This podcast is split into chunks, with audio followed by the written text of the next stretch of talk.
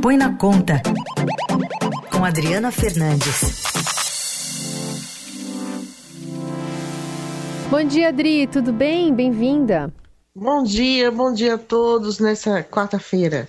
Adri, o que, que o governo. Bom, não, não vou mudar a pergunta, essa é meio retórica. O que, que o governo espera né, da taxa Selic do Copom, se vai mudar ou não?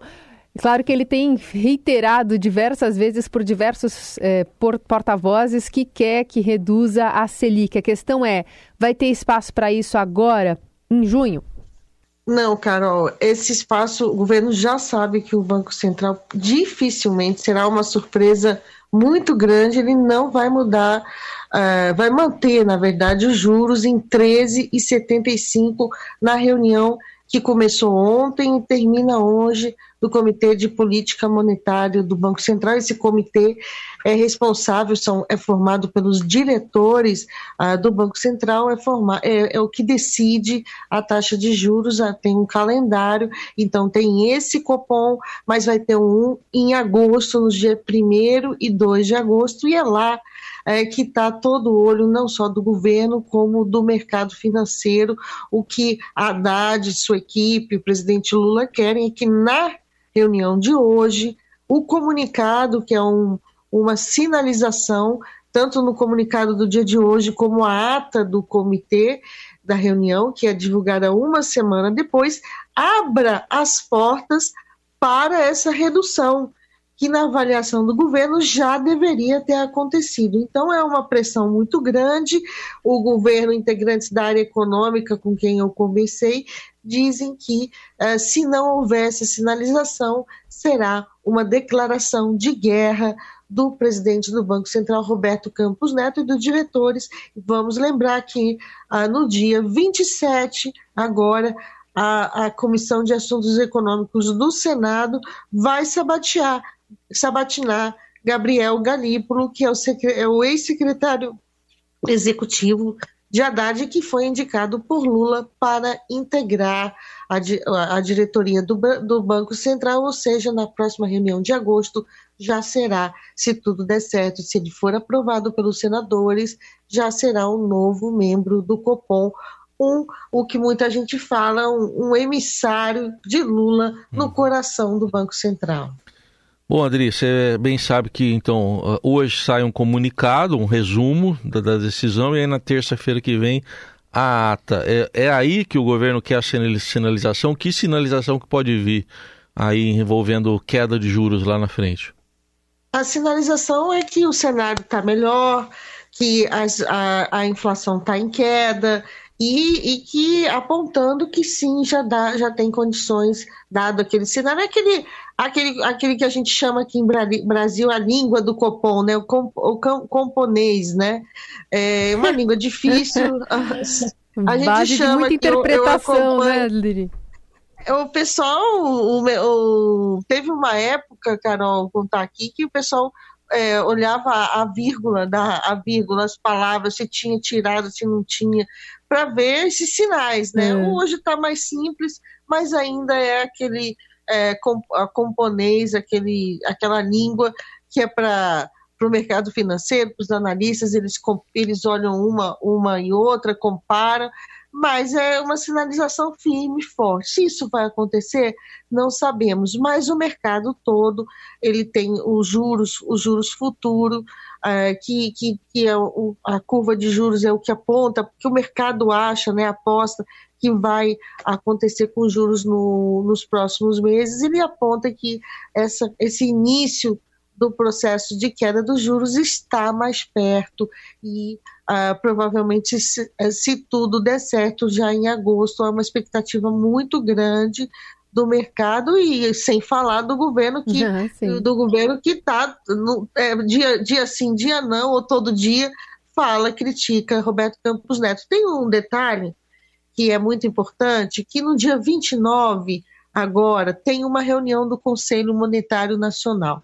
E essa reunião ela vai decidir uh, sobre as metas de inflação. As metas de inflação é aquilo que o governo diz: olha, nós vamos perseguir essa meta, é, é, e é com base nessa meta que vai ser atua, atua sua política monetária, calibra os juros. A meta desse ano é 3,25%, a do ano que vem 3%, 2025 3%. Hum. Só que vamos lembrar que no início, uh, ao longo desses últimos meses, o presidente Lula ele colocou em debate que ele estava reclamando da meta.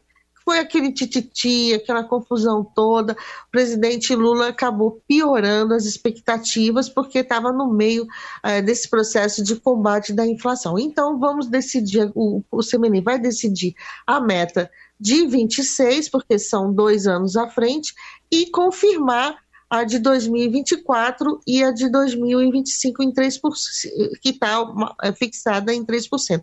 Ou seja, se o governo aumentar essa meta, ou seja, ele vai é, decidir se tem que é uma, uma, uma inflação mais frouxa, o mercado, todo esse, esse desenho do, do, do Banco Central, o, o alvo dele é, vai mudar e isso mexe nas expectativas de inflação. O, o, Banco Central não quer isso.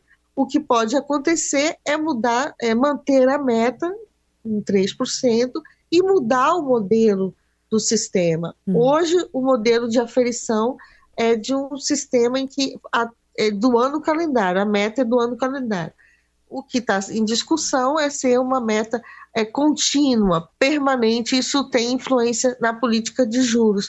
E, então, esse debate, mais à frente, na semana seguinte, no dia 29, vai ser importante. No dia 29 é um dia também que, além da meta, o governo vai decidir uh, o plano safra, que é super importante é, para o, a economia brasileira, porque é, vai, é, define as linhas de financiamento, quanto que vai ter para cada produtor rural, e o setor agri, agro, agro, agrícola, ele é o que puxou, que tem puxado o PIB brasileiro, a pressão está grande para o governo subsidiar mais essas linhas de financiamento, o subsídio ele é dado é, por meio de, da equalização, da chamada equalização de juros, em que o, o empréstimo para o produtor rural ele pode captar com uma taxa mais barata e a diferença entre a taxa que ele capta mais barata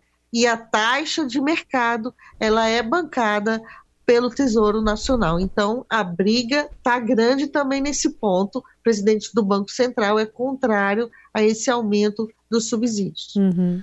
O Adri, outro assunto do dia na economia é o arcabouço fiscal, que tinha sido aprovado já na Câmara, agora está lá no Senado.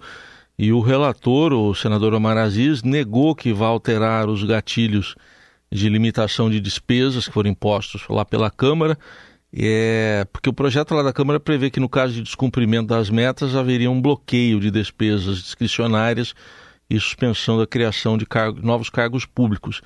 É, a gente vai ouvir o Aziz aqui, porque caso o descumprimento aconteça pelo segundo ano consecutivo, aí ficaria proibido o aumento de salários, no funcionalismo, admissão, contratação de pessoal e realização de concurso público. É, e nesses últimos dois pontos, a exceção é para reposição de cargos vagos. Vamos ouvir a explicação do senador Aziz.